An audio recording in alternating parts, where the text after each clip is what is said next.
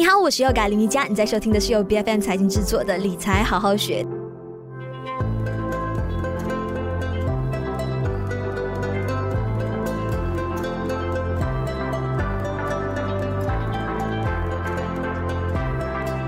前一阵子呢，在吉隆坡市中心啊，就办了一场国际连锁加盟展。当时我看到哇，身边有好多的朋友都非常踊跃的去出席参加，看一看，哎，有哪一些好的项目是值得投资的？那当然，其中呢，餐饮业哈，就是很多很多年轻人都觉得，哎，门槛特别低，然后也是他们特别感兴趣的其中一个呃项目了哈。我我们前阵子也经常有听说一些呃加盟连锁的一个骗局，那不少人。呢也因此被骗了不少钱哈。那到底我们要就是投资这个加盟连锁品牌之前呢，该如何评估好呃其中潜在的一个投资风险？毕竟现在市场水很深呐、啊，什么样的一个加盟模式呢？明显是一个坑，是你必须要避开的。那今天在我们的节目上理财好好学呢，我们就非常荣幸的，我们邀请到有大马首席连锁企业顾问 Dato Dr. Deming 后你好。哎，有个好，线上的听众大家好。是，今天我们请来的这位来宾呢，是有二十二年资深的一个连锁经验啦，也是很多这一些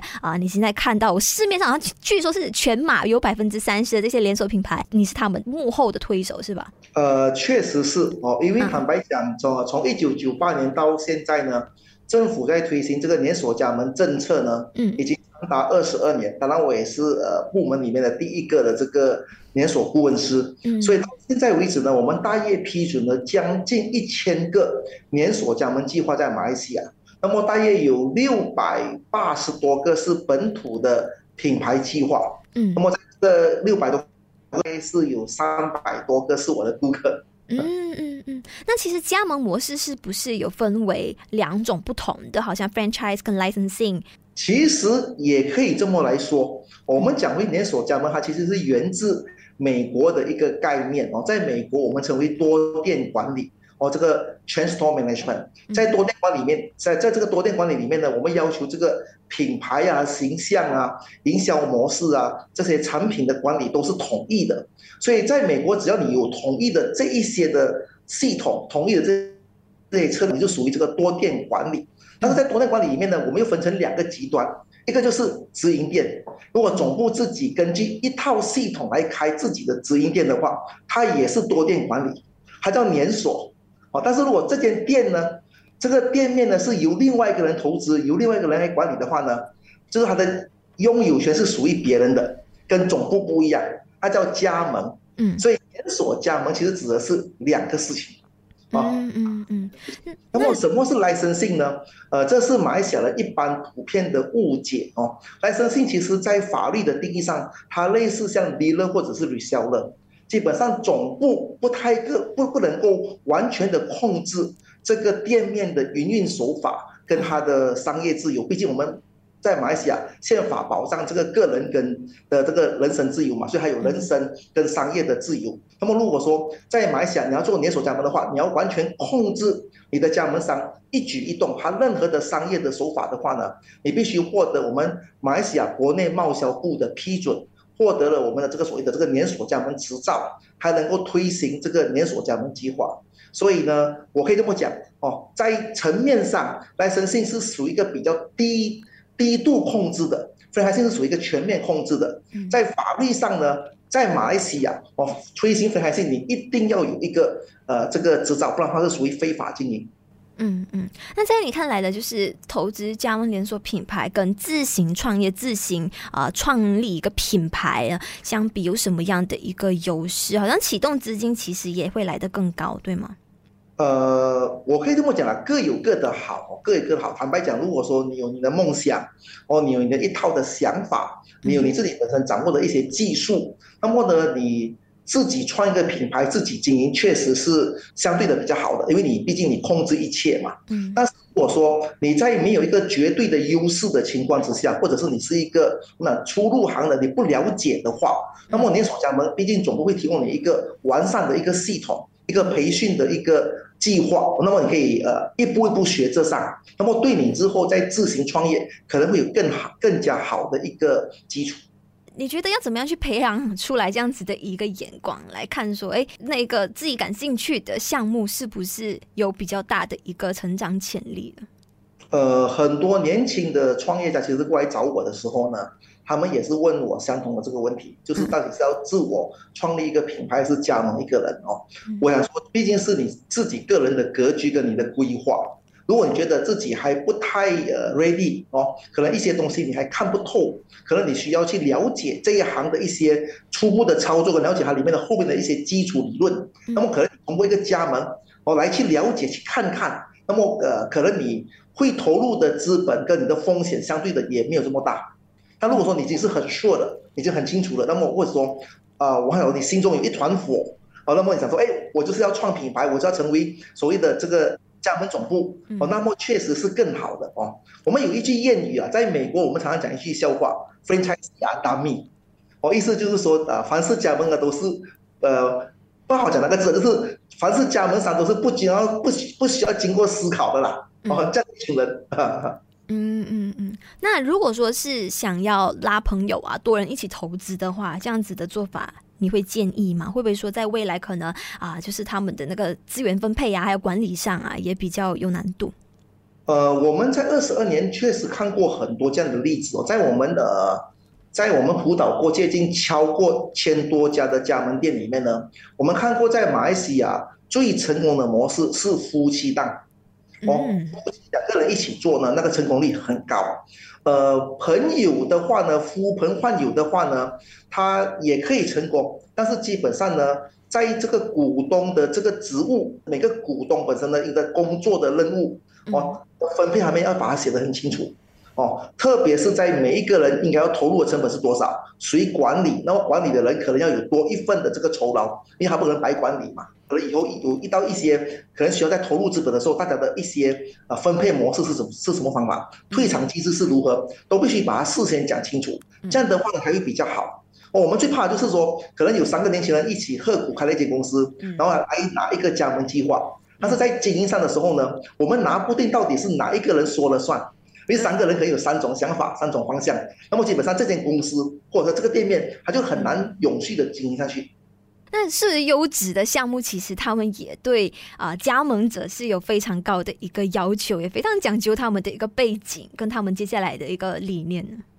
呃，我们通过两个种族会有不一样的想法哦。因为在马来西亚呢，如果我是你是 Bumi Putra，你是土著朋友的话，嗯，你跟政府呃可以拿这个呃低利息。哦，零八呃零八千抵押的这个低利息贷款来创业，所以相对的对土著的加盟商呢，大部分的这个加盟总部的要求都不是很大，因为基本上资金方面已经是被政府提供了。那么基本上我们是要求这个这个土著朋友这个伙伴他必须是有有那个热忱啊，啊他认真啊，他肯去负责任哦。但是我对华裔的这个加盟商的话呢，相对的就会比较高一些，因为呃。你毕竟还必须自己出那个资金的，出那个资金嘛，所以我们对资本的要求，然后因为他们呃输了过后风险都是在自己承担，所以呢他们的一些抗压性哦一些认真的态度都是加盟总部很呃很迫切要求的，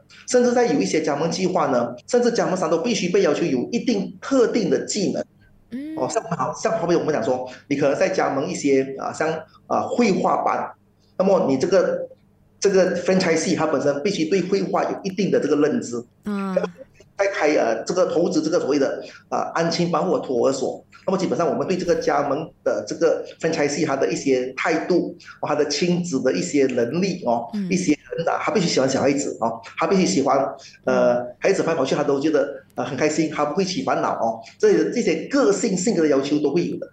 是是是，就会有这么一系列非常严谨的一个考核，就是了。确实确实。嗯嗯，那如果说刚才你提到的是，哎，政府有给予这个土著啊特别的低息的给他们的创业启动的一个资金这样子，那非土著呢，政府是不是也有提供啊其他的可能比较低额的一个啊资金啊或者是补贴？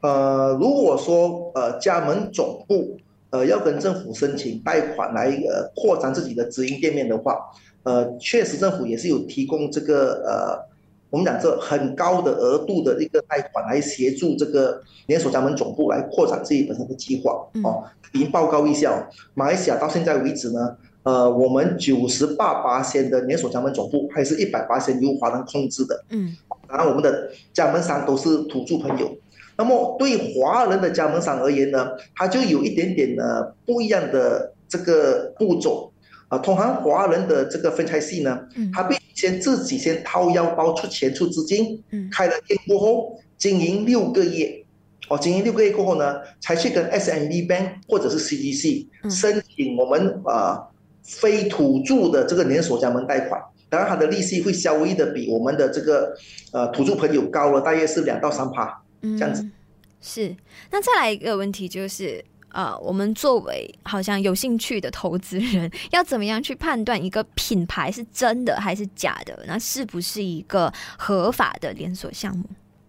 呃，其实呢，我们在马来西亚的政府呢，我们的这个贸销部的网站呢，叫做这个 MyFacts。哦，MyFacts 的网站里面呢，已经有列出了全部被政府批准的连锁加盟计划哦。我们分成两个区块，一个是本土品牌，一个是外国品牌。哦，像我们现在我们在呃，像我们现在呃很熟知中国的一个很知名的品牌叫做这个呃雪王那个雪糕哦，还要进军马来西亚，还有必须先获得我们大马政府的批准，才能够在马来西亚进行这样的一个。集资哦，呃，招募分拆是这样的一个计划，所以通过在那个网站去打进那个品牌的话，其实很容易的。哦，不用到两分钟就可以知道这个品牌有没有跟政府登记啊，甚至我说它是有登记，但是呃被啊驳回的，他不成功，我们也有那个记录的，嗯还是还在申请着哦，那么他的加盟商有没有被登记？其实那那网站一查就有了，很方便哦，很方便。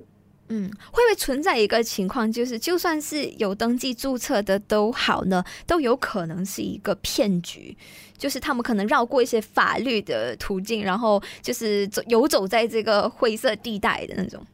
呃，很好的问题啊，确实哦，我们讲说他被合法的登记了，不代表他就是最好的哦，啊、因为我常常跟很多加盟的这这个伙伴讲哦，我们其实呃在审核。这个加盟计划是不是一个好的计划？我们到底要看什么样的条件哦？通常我都叫他们一定要先看那个 founder 那个创办人，他有没有在 hands on，他里面还在很努力的经营着管理着自己的公司。通常我我们讲说那个老板已经是哦，除非他的生意已经做到很大了，我讲说很大的业务的话，那么就不太可能。但是如果说他是一个哦，可能在这一在。呃，五家七家这样的一个模式的，如果这老板就开始打高尔夫球啊，或者是对那个自己本身的业务都不是了解啊，他也不在那个中央厨房啊，像我们做餐馆的哦，他本身都已经离开了那个啊管理的位置的话，那么还是个警讯，因为这个人开始不认真哦，不认真。他拿到足够的钱了，他可以安逸了，差不多。对对对哦，我又不想说当。呃，当他开始不认真的时候呢，那个品品质就会差一点点哦。嗯嗯。然后第二个呢，最重要就是我常常跟很多年轻朋友讲，哦，你要投资这个计划，你必须问得很清楚，这个加盟计划它如何协助你赚钱？因为我们马来西亚人很有趣的，他们只会想说，哇，这个投资计划五年过后我可以赚多少钱？哦，然后就很兴奋，但是他们从来没有问这五年以内我要做什么事情，嗯，如何把钱赚回来？到底每天我要找多少个顾客？我每个顾客到底要消费多少钱，我才会有这样的一个盈利？哦，所以这些东西他们都没有问。而且坦白讲，很多这个呃不负责任的加盟总部呢，本身也没有这一套成功的营销模式，他们只是放大自己成功的那个点，但是他们其实不知道如何去培育、培养哦，那个步骤如何去做，把一个很很小的一个店面把它啊养大，把它做大。所以这反而是我们呃需要去呃问清楚的东西，而反而不是一直一味的只是看哦这个品牌到底红不红啊，最近火不火啊，还是这个老板会不会啊会不会吹到啊没有没有讲到天花龙凤啊啊这些反而是很片面的东西。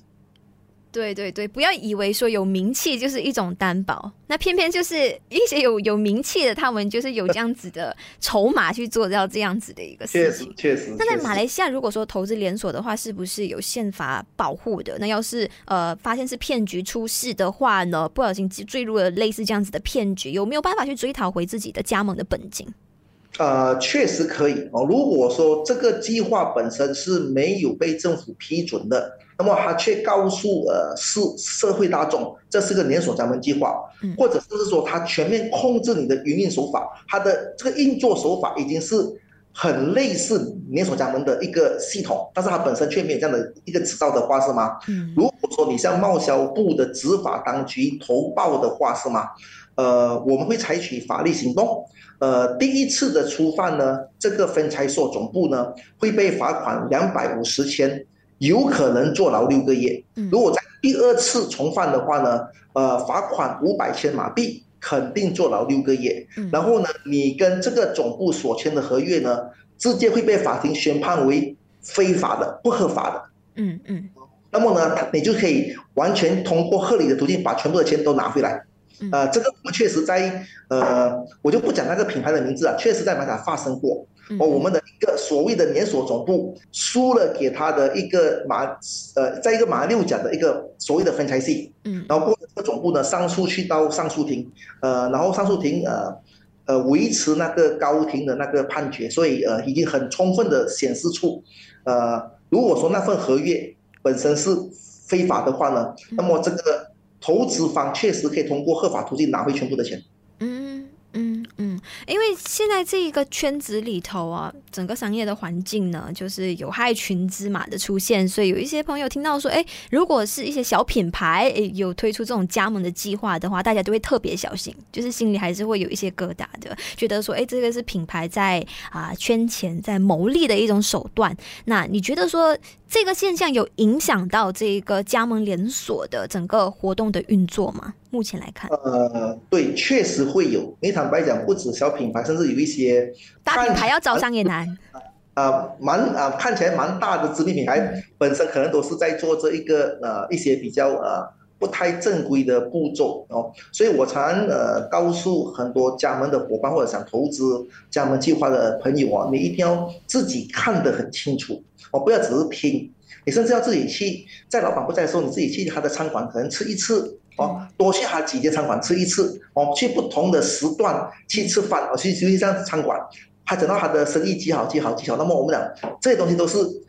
可以被计算的，在商业模式里面，任何事情都是可以被计算的，哦，我们去计算他什么时段多少张桌子。然后每张桌子多少个人哦？平均大小费是多少？我们看那个碗，看我们吃什么，大概就猜得到，因为你有 menu 可以搬嘛，所以你大概就可以算回去哦。他讲到这么这么好，那么如果说在我们可能在啊星期一到星期五的午餐我们算一次，啊星期一到星期五的晚餐算一次，嗯，哦，那我们拜五拜六礼拜的晚餐我们算一次，然后拜六礼拜的早上我们算一次，就看你已经是涵盖了四种模式了，四种消费情况，那么你就把它总合起来，你会发现到哎。是不是有可能我可以做到这样的生意？所以这这这都是小技巧，然后因为不要只是的话，看到那个呃报表啊，好像很美啊。我甚至有看过前几天呢哦，我有个朋友推了一个加盟计划哦给我看哦，他说呃这个加盟计划很棒哦，一年里面可以回筹六百多八千。我这个人说，我现在立刻卖屋子卖车，我把全部钱投投都投进去，但是你是不是可以跟我签保单？哦，因为我想说六百多八千的这个回酬率，我自己本身这辈子都没有做到，我讲，所以有时候呃，我们不要被这些书面上的这些数目字被欺骗了，而且就问到底他是如何做的，我自己去看多一点点，哦，去去呃想多一点点。嗯，再来一个情况哈，就是有一些朋友或许会想说，诶，我手头上是有一笔资金，但是我有自己的正业要处理的哈，我只想投钱，我不做事情，这样子的话，啊、呃，这样子的一个情况现实吗？呃，确实现实哦，我们有通过这样的所谓的我们叫 investor 呃 franchisee 哦，他们是属于投资型的这个加盟商，呃，其实我们有很多的大老板，甚至是外国人，嗯、像我们处理过很多这个。第二大马家园的这些呃持有人，因为他们本身长期都在外国，那么可能他们的孩子啊啊老婆在马来西亚啊，可能就是啊妈妈陪着孩子读书，那么基本上他们也没有事情做，所以我们通过很多这样的投资啊，就是说，哎，这个老板他可能看到这个这个餐馆或者是这样的一个计划很不错的，他就投，投了过后呢，他就请总部进行委托经营，就是把。店面是我的，但是我委托总部帮我进行经营，所以我们会再签多一份所谓的经营合约。那么在这个经营合约里面呢，我们就很详细的写出双方的义务。为什么呢？诶，这个很重要哦。如果说我现在我把我店面委托给总部经营，但是总部他可能打一个店长的薪水两万块，哦，他可能啊成本啊都是由总部去呃去计算，他就是还没有一个我们叫财务成本的一个控制的监控。那么总部或者是这个某一个这个经营者，还可以随便把那个成本拉高，这样的话，我们这些投资方就赚不到钱了嘛，对不对？所以呢，我们在签这个所谓的经营合约的时候，我们会告诉这个。加盟者，你必须和跟总部讨论你的整个投资的财务成本比例，把它控制好，把它控制好。那么这样的话呢，我们看那个营业额是多少？你现在我们有有电脑嘛，都是 cloud base 很容易的哦。你看你的电脑的数据，你就可以知道你的店是赚钱还是输，还是亏钱哦。做到多少的业务就要请多少个人哦，做到多少的的的业务，我们的广告费是要打多少？这些其实都是一个很严谨的一个 formula 在控制着的。那一般像这种加盟连锁的这种机制啊，收益模式是怎么样建立的？像投资人如果投钱之前呢，该怎么样就是做好一个呃未来回报的一个预算？坦白讲呢，从回报率的角度去看的话呢，我常常告诉所谓的加盟伙伴哦，你必须去思考一个很现实的问题哦。当然我们可以讲说，这个店面我们经营是要经营一辈子的哦，但是现实是我们租店面。来做生意，店面可能的合约租约可能只有五年或者是六年，哦，那么你可能生意做得很很好，但是问题是可能啊、这个物主不肯跟你续约的话，你也是无法继续经营下去。所以你如何在第一个第一年的第一期的投资就把 ROI 就把这个投资回本拿回来，这个很重要，这个很重要。所以我们都是告诉呃加盟的伙伴哦，如果说我们讲六年的租约，我们把它缺一半的话，你起码在。首三年要拿回你的投资成本，嗯，后面的第四、第五、第六年就是多赚的，啊，如果说你投资六年，六年只拿回你的投资成本的话，那么不你不如你不要做，你放银行更好，哦，所以这个概念必须要建立起来，所以你必须要跟这个加盟总部讨论，你如何在六年里面帮我赚到钱，怎么赚？那个我们这个 financial projection 它是可以被算出来的，它是被可以用数字来证明的，嗯嗯。只是因为马来西亚的很多加盟伙伴比较呃跟着感觉走，我就没有问到很细，啊，大多数觉得哇，我相信你呀，哇，今天谈的气氛很好啊，哇，然后你又可能又送我一个招牌呀，哇，这样我就一定要投了。啊，其实呃投资不是这样子来做的。是是。那从今天的访谈呢，我们可以了解到说哈，如果想要就是投入在连锁加盟行业这一块呢，我就觉得说哇，有好多好多的功课要先做好的。市场永远不缺机会。那如果想投这个连锁加盟的话呢，其实呃，我觉得最珍贵、最难得的一个地方呢，就是那个品牌的一个价值。这个也是投资人他们付出就是本金、付出那一个投入之后可以得到的一个最。大的回报，但是当然呢，所有的朋友啊，要留意的一点就是，呃。任何的一个投资啊，或者是这个啊创业的过程呢，其实经营风险还是完全在自己的身上的。所以呢，一开始要先去做好一些就是啊防御的一个措施。然后啊，当然未来如果有相关的一个课题呢，我们还会再度邀请大豆 Doctor Danny Ho 上来来给我们解答更多这一方面相关的一些疑问哈。而、且、非常感谢有大豆来做分享，感谢你。谢谢有哥，谢谢大家，OK，我们下次见。理财好好学，每周四更新最新的 Podcast 节目，关注 BFM 财经脸书专业就能获得更多相关的节目资讯。我是 Yoga 林明佳，我们下一次再见。